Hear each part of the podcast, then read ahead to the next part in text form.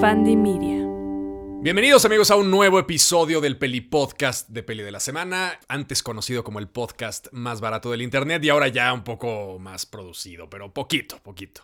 Ahora, el día de hoy vamos a hablar de una cosa porque estoy ahorita con el teléfono en la mano precisamente viendo si no me cancelan porque hace una hora más o menos acabo de poner mi video reseña de Blonde. Bueno, no es video reseña, es como una especie de. Pues es una especie de TikTok burdo en el que hablo un poquito más bien de la cancelación que ha recibido esta película y un poco sobre qué tanto me parecen como fundadas o no fundadas este tipo de cancelaciones. Y con motivo de esto, vamos a hablar el día de hoy de biopics. Vamos a hablar de qué tan buenos son, de cuáles son sus problemas, de qué, cuáles son mis favoritos, qué clasificaciones de biopic hay, porque realmente un poco lo que es muy interesante es que realmente la biografía perfecta no existe, la biografía objetiva no existe y siempre está detrás el autor y siempre están detrás los actores y siempre está detrás la producción y siempre está detrás una intencionalidad de ficción detrás de una obra de una obra biográfica. Entonces, acompáñenme en este nuevo episodio del Peli Podcast porque arrancamos.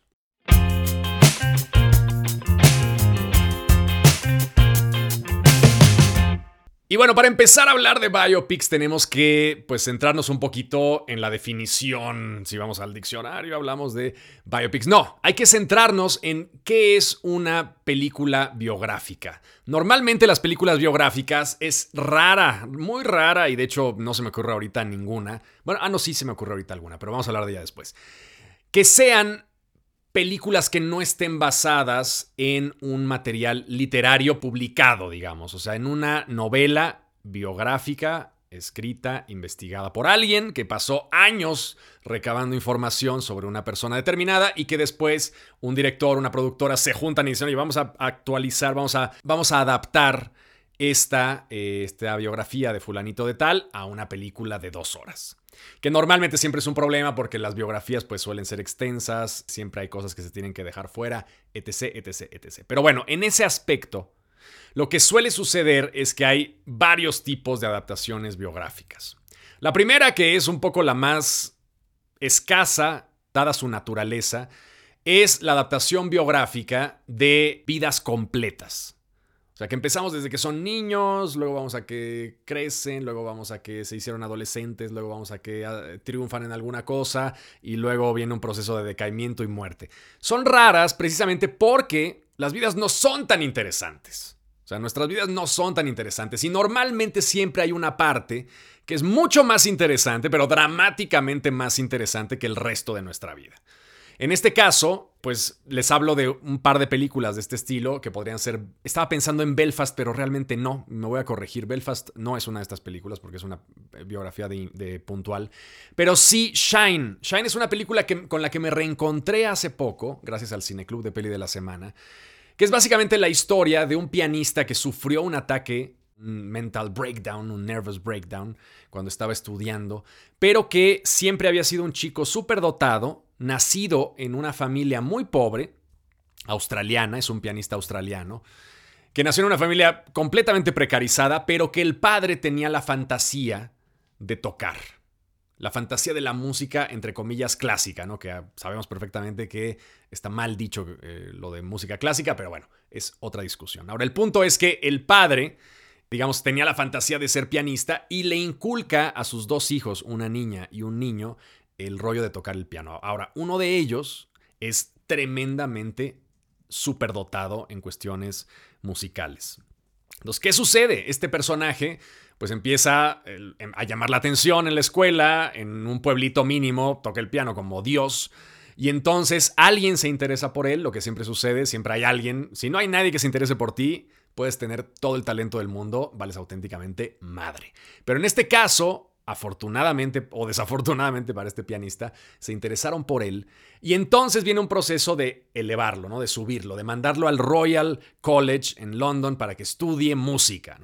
Y en ese proceso llega a un punto clave y cúspide en que interpreta el mítico concierto número 3 de Rachmaninoff, que es una de las piezas más complejas que se pueden interpretar, un, concierto fantástico que se los recomiendo muchísimo. Y en ese proceso, ¡paf!, sufre un colapso nervioso y se le va la cabeza por completo, entra en un estado casi psicótico y eh, a partir de eso pues viene un proceso de involución que sin embargo, a pesar de que le cuarta toda, toda su posibilidad social, mantiene la genialidad de poder tocar el piano. Entonces, de alguna forma, este pianista recorremos a lo largo de Shine, que es una película que además interpretó Geoffrey Rush, que se llevó el Oscar Geoffrey Rush por esa interpretación, pero que también tiene la participación de dos actores fantásticos, que son un niño que hace la fase infantil de la película, y luego un adolescente que es un gran actor que ahorita no me acuerdo del nombre, este, pero que tampoco importa mucho porque no volvió a hacer tampoco nada después, pero que hace un papel extraordinario. De hecho, creo yo que es el que lleva la película a reserva de que el Oscar se lo llevó Geoffrey Rush, porque es el clásico Oscar del tipo que, eh, digamos, actúa el papel de un personaje con una discapacidad y bueno, eso le mama a Hollywood, ¿no? Pero es una película muy interesante y es un ejemplo clásico de lo que es un biopic del punto cero al punto final, ¿no? O sea, empezamos y acabamos, vamos, no muere en pantalla, pero prácticamente llegamos al ocaso de su carrera, al ocaso de su vida, después de haberlo visto desde la cuna.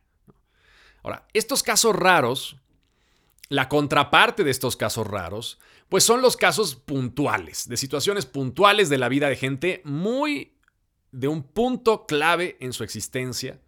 Y entonces esos biopics nos relatan un momento estático, un momento clave, un momento fundamental dentro de la vida de estos personajes, tratando porque ahora vamos a hablar de eso, de adaptarse, entre comillas, lo más posible a la realidad.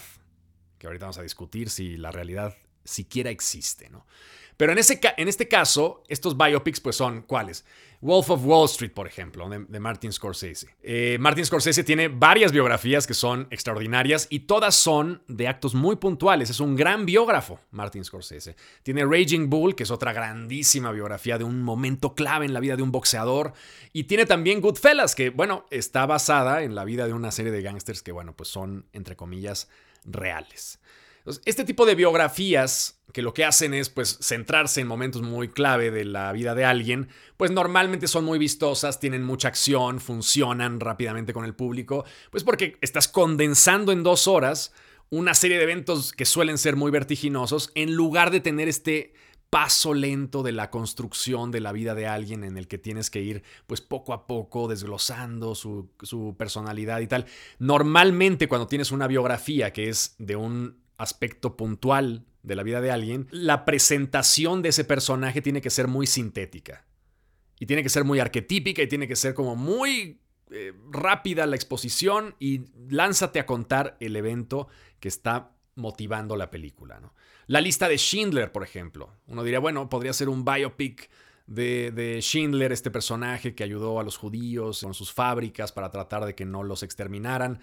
Pero realmente no es una película biográfica, es una película, es la biografía de un instante, protagonizada por un personaje que es el personaje protagónico, que es el que lleva, digamos, la voz cantante dentro de la película. Jordan Belfort, cuando está vendiéndote la pluma al inicio de Wolf of Wall Street, pues claro, eso es la historia de un personaje a partir de que se empieza a volver un cabrón timador cuando descubre que puede vender acciones basura a gente que cree que son acciones chingonas, ¿no? agarrando el directorio telefónico. Entonces, estas biografías muy de instante suelen ser muy dinámicas de social network, ¿qué les digo? No? O sea, si hablamos de, de, biopics, pues sí, es la biopic del hombre más, uno de los hombres más importantes ahora mismo, Mark Zuckerberg, que a mí me encantaría, no he investigado al respecto, pero me encantaría saber cómo coño hizo David Fincher y, y este eh, Sorkin, Aaron Sorkin, que es el guionista de la película para hacer esta película sin ser brutalmente demandados por un hombre que ya era el chingón del barrio. A lo mejor un poco juegan la carta de, bueno, se vería muy mal este Mark Zuckerberg si demanda a David Fincher y a este, Aaron Sorkin por haber hecho una película sobre él que no lo pone a todas luces como el chingón, sino que lo pone como un nerd malilla que le roba las ideas a otro y que además está obsesionado con su novia y lo pintan en una luz hasta en, buena medida hasta patética, ¿no?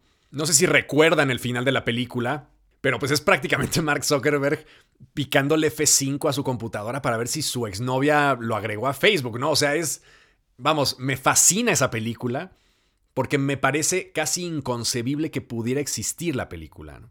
Pero lo lograron, o sea, no sé cómo lo hicieron, pero el caso es que lo hicieron. Y es otro gran ejemplo de una película compuesta a partir de un instante. Un par de años en la vida de unos adolescentes que fundan uno de los imperios más importantes de la historia. Ahora, vamos a entrar en materia ya un poco más complicada. Porque si ya vimos estas dos partes, puede ser una biografía muy larga o puede ser una biografía muy puntual, pero el punto de todo esto, creo yo, y lo que nos atrae de lo que acaba de suceder con Blonde y lo que está sucediendo últimamente con las biografías en general, que nos mama ver este tipo de cosas, sobre todo si son eh, pues cosas como Dahmer, que también es otra biografía que están, pues otra biografía puntual de un asesino serial que están un poco cancelando también, diciendo que no deberían existir este tipo de productos. Pienso yo que no hay nada más conservador en la puta historia de la humanidad, ni nada, no hay una opinión más conservadora y reaccionaria que decir esto no debería de existir, o nadie debería de ver esto. Es una auténtica mamada. Todo mundo puede narrar lo que le venga en gana, que sea buena o mala, o que sea aburrida o divertida, pues eso ya es cosa del producto. Pero recomendar que alguien no vea algo porque su mente va a entrar en cortocircuito me parece de lo más imbécil, ¿no? Eh, es como la gente que dice, es que eh, Blonde es una película antiaborto, ¿no? Vale, pero es una, es una historia que está narrando la visión de una mujer de los años 50 que tenía toda la moral de los años 50 y que, vamos, en los años 50, pregúntale a tu abuela qué pensaba del aborto, ¿no? No estaba con su pañuelo verde, las cosas han cambiado un montón. Entonces, que una película refleje la ideología de una época que está narrando precisamente, pues es completamente viable, ¿no? Y te, y te obliga, digamos, a entender y decir, ah, claro, es que, claro, Marilyn estaba metida en este rollo y para ella era muy fuerte, a pesar de que a lo mejor no quería tener al bebé, era muy fuerte para ella abortar, ¿no? Porque era socialmente un tabú, era algo terrible que no podías tú hacer y, que te representaba una especie de ostracismo de la sociedad, que te sacaban y que todo el mundo te veía feo, etcétera, ¿no? Y sobre todo ella siendo una superstar, pues que salía en los periódicos que había abortado, representaba para ella un estrés gigantesco.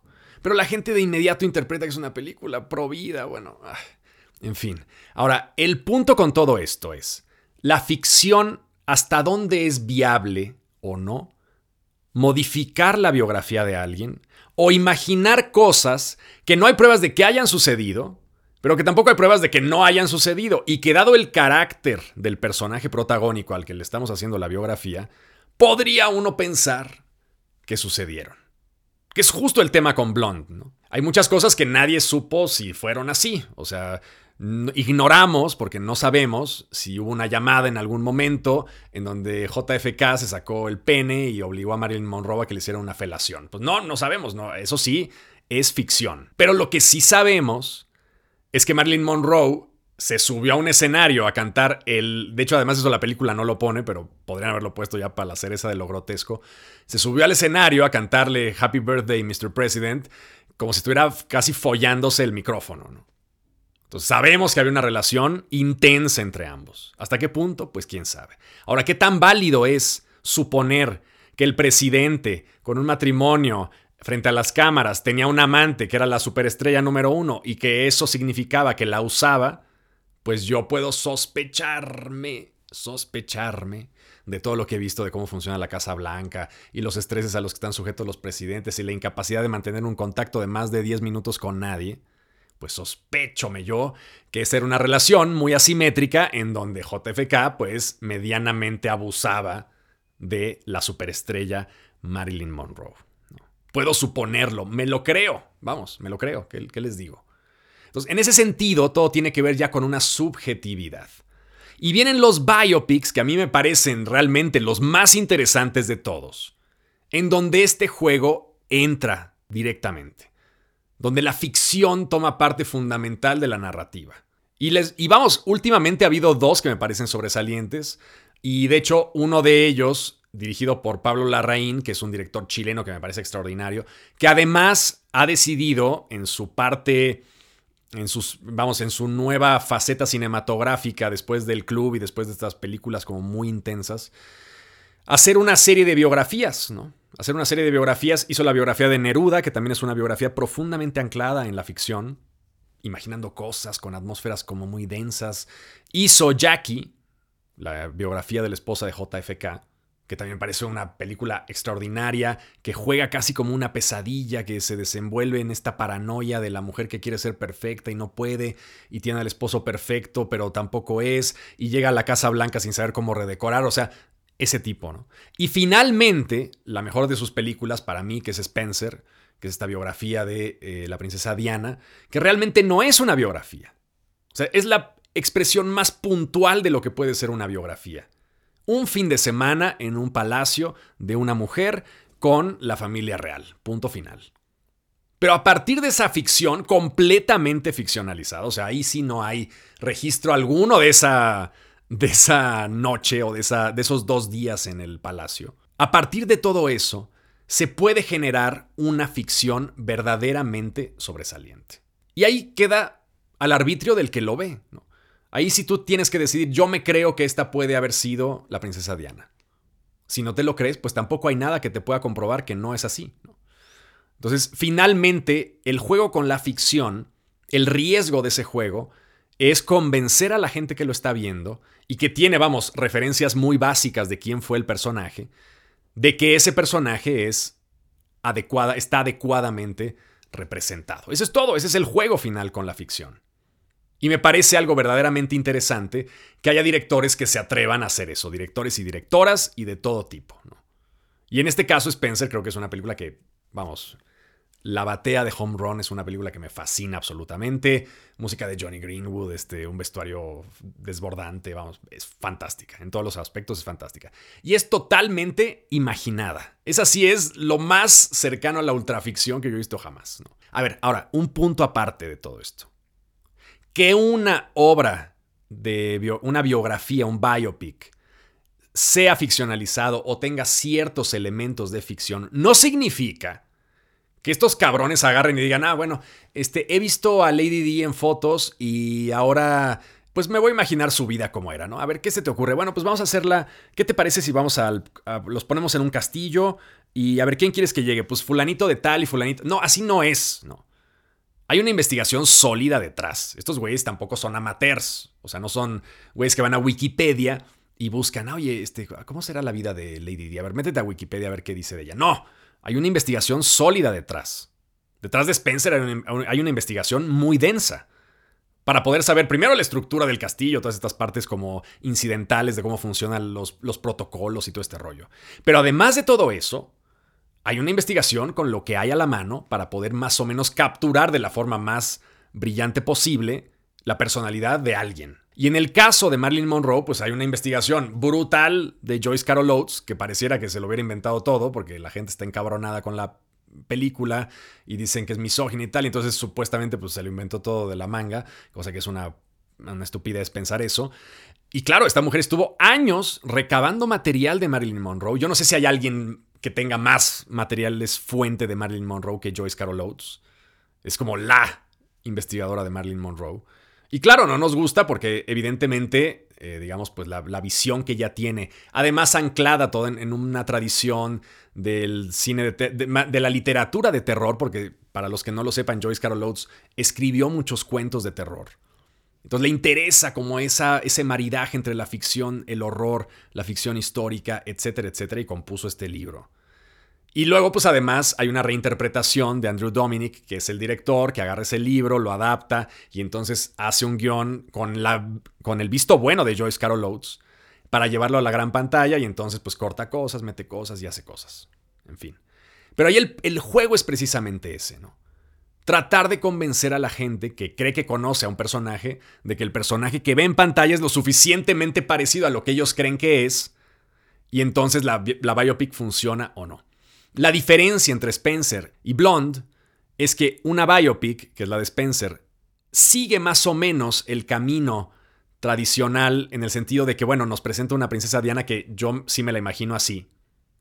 Y en cambio, Blonde nos presenta a una Marilyn Monroe radicalmente distinta a la bombshell, eh, dueña de sí misma, protagonista de un chingo de películas, superestrella que hemos visto durante décadas. Entonces, verla tan frágil, verla tan manipulable, verla tan, este, tan denostada, tan vejada en algunas ocasiones, pues no nos deja de pegar, ¿no? Y yo creo que ese es un poco el, punto en contra de la película. Por eso le fue tan mal, porque le ha ido francamente mal. Y le ha ido mal en el sentido de que la gente literalmente la odia. Si ustedes se meten a una aplicación maravillosa que se llama Letterboxd, que es una aplicación que yo tengo pues para ir poniendo las películas que voy viendo, y la voy a abrir ahorita en este instante. Tengo aquí Blonde. Y el comportamiento natural, digamos, de una película, pues es que si ustedes estudiaron alguna vez matemáticas, pues hay una distribución estándar, ¿no? O sea, digamos, las calificaciones, pues en una película mediocre, pues nadie le pone 0, nadie le pone 1, nadie le pone 2, 3, 4, y en el 5 a lo mejor ya empiezan a votar, le ponen un 6 algunos, ya varios le ponen 7, 8, y luego en el 9 empieza a bajar y en el 10 baja. Entonces hay una, es una especie como de joroba, con, el, con la joroba inclinada al centro. Pero en el caso de, de Blonde, la curva está en los primeros tres lugares, o sea, toda la gente le pone 1, 2, 3 o 4 de calificación de un total de 10 en la escala, ¿no? Y prácticamente nadie le pone 8, 9 y 10, no está vacía ahí la... Entonces la gente genuinamente no es que le haya parecido intrascendente, es una película que odiaron. Y odiaron porque precisamente la ficción se atrevió a cambiar un poco el paradigma de quién demonios era eh, Marilyn Monroe, ¿no? Entonces estamos acostumbrados a Diamonds Are a Girl's Best Friend y verla ahí montada en esta rodeada de hombres que están deseando tenerla y ella manteniéndolos a raya. Este, vamos, esa personalidad que se creó a lo largo del tiempo, que es una personalidad de tabloide, cinematográfica, etc. Y como además no nos tocó vivir los escándalos de Marilyn Monroe, tenemos una visión de ella como la última, eh, vamos, como la más grande superestrella que ha habido jamás en Hollywood. ¿no? Y al ver eso contrastado de una forma tan dura, con una interpretación de la realidad. No quiero decir que sea la realidad tampoco, evidentemente no lo es, es una película más de terror que un biopic. Si uno no sabe quién es Marilyn Monroe y ve Blonde, pues no te das cuenta ni bien de los años, la película, a la película no le interesa contextualizar ni años, ni lugares, ni personajes, ni nada, vamos, no es una biopic. Si no sabes quién es Marilyn Monroe, si no partes de un conocimiento cero, pues ves la historia de una mujer que tampoco sabes bien quién es, que de repente te enteras que hizo alguna película, pero no sabes bien si sigue dedicándose al cine, luego que se casa con un güey que al parecer es un intelectual, pero tampoco sabes bien qué hizo, este, etcétera. No, no es una biopic, es una película de terror, de terror histórico, podríamos pensarlo. Pero lo bonito de todo esto es que el juego de las biografías permite este, este tipo de cosas. Y a mí me parece, pues vamos, un juego rico que no solamente circunscribe eh, a una biografía tipo Shine, que es prácticamente como un documental este, actuado, sino que le permite a aquellos que generan la biografía, pues modificar y, y hacer y deshacer. ¿no? Ahora, también es cierto que en ese proceso de crear ficción, pues se puede hacer daño ¿no? a la persona. Entonces, también un poco lo que molesta es que dices, oye, cabrón, ¿por qué no pusiste a lo mejor, vamos, no todo en la vida de Marlene fue sufrimiento? Yo no creo que Blonde sea puro sufrimiento, porque hay escenas que me parecen de una belleza fantástica. Pero sí es cierto que está muy cargada a lo miserable, ¿no? Entonces, dices, oye, a ver, ponle algo de color a esto, ¿no? O sea, ¿por qué me lo vendes todo como si fuera sufrimiento más abyecto posible, ¿no? Alguna cosa tendría que tener la fama de bueno, ¿no? Pero en ese sentido, sí siento que eh, velar por, por la seguridad histórica de alguien que ya no está o de un cadáver, a, a, sabiendas además de que lo que estás viendo es una ficción, o sea, digamos, los historiadores del siglo XXIII no van a tomar a Blonde como un parámetro para definir a Marilyn Monroe, van a tomar las investigaciones y, las, y los libros de historia que hay de ella y las, las biografías serias, entre comillas, o, o digamos, históricamente acertadas que existen sobre ella, no van a tomar a Joyce Carol Oates. Es una novela de ficción para entretener y para más o menos darte una idea de qué fue la historia de la fama y del cine en esos momentos. Entonces, bueno, esas son, digamos, las tres opciones que tenemos. Vida completa, opción puntual, y luego a partir de esas dos opciones uno escoge si tiene que meterle tintes de ficción muy extremos o a lo mejor medianamente moderados. Lo que sí puedo decirles no con conocimiento de causa, pero casi. Que las vidas de todas las biografías, absolutamente todas las biografías tienen elementos de ficción para que la narrativa funcione. O sea, siempre hay elementos de ficción. Siempre, siempre, siempre. Si pudiéramos revivir de la ultratumba a, yo qué sé, Truman Capote, y le pones a Truman Capote su biografía, su película biográfica, te diría, güey, no mames, si era así, pero realmente aquí te mamaste porque le pusiste un poco más de crema a los tacos y entiendo que lo hayas hecho así, pues porque para, para darle dinamismo, pero en realidad esto fue como muy intrascendente. Y claro, así se, así se hacen las leyendas, así se construye la historia también. Los libros de historia están llenos de interpretaciones heroicas que luego a la, mera hora fueron pendejadas que eventualmente se magnificaron y se llevaron a otro nivel, a otra dimensión. Entonces, un poco lo interesante al final, la conclusión de todo esto, es que la historia y la biografía y estos elementos que mucha gente pasa años investigando y tratando de generar un documento fiel para poder recordar cómo era una persona, invariablemente están plagados, por un lado, de ficción para que la gente lo lea y lo consuma. Y por otro lado, de, digamos, una especie de, de intencionalidad política, de intencionalidad social. ¿Por qué voy a escribir la biografía de Marilyn? Ah, pues que es que ahorita quiero yo denunciar lo que está ocurriendo ahora y entonces voy a usar el personaje de Marilyn como una especie de vehículo para denunciar la violencia de género ahora y ver cómo no ha cambiado o se ha cambiado. Siempre hay, además de todo eso, un trasfondo político muy fuerte un trasfondo social, un trasfondo narrativo. A nadie le interesa hacer una biografía de alguien que esté completamente disociado de tu vida, ¿no? O sea, ¿por qué voy a escribir yo la biografía de, de un fulano, de Carlos Salinas, si no me interesa? ¿Para qué chingados voy a escribir la biografía de ese güey? Si me da igual. A lo mejor sería lo mejor que alguien completamente disociado emocionalmente del personaje escribiera su biografía para que fuera medianamente objetivo, pero no es así.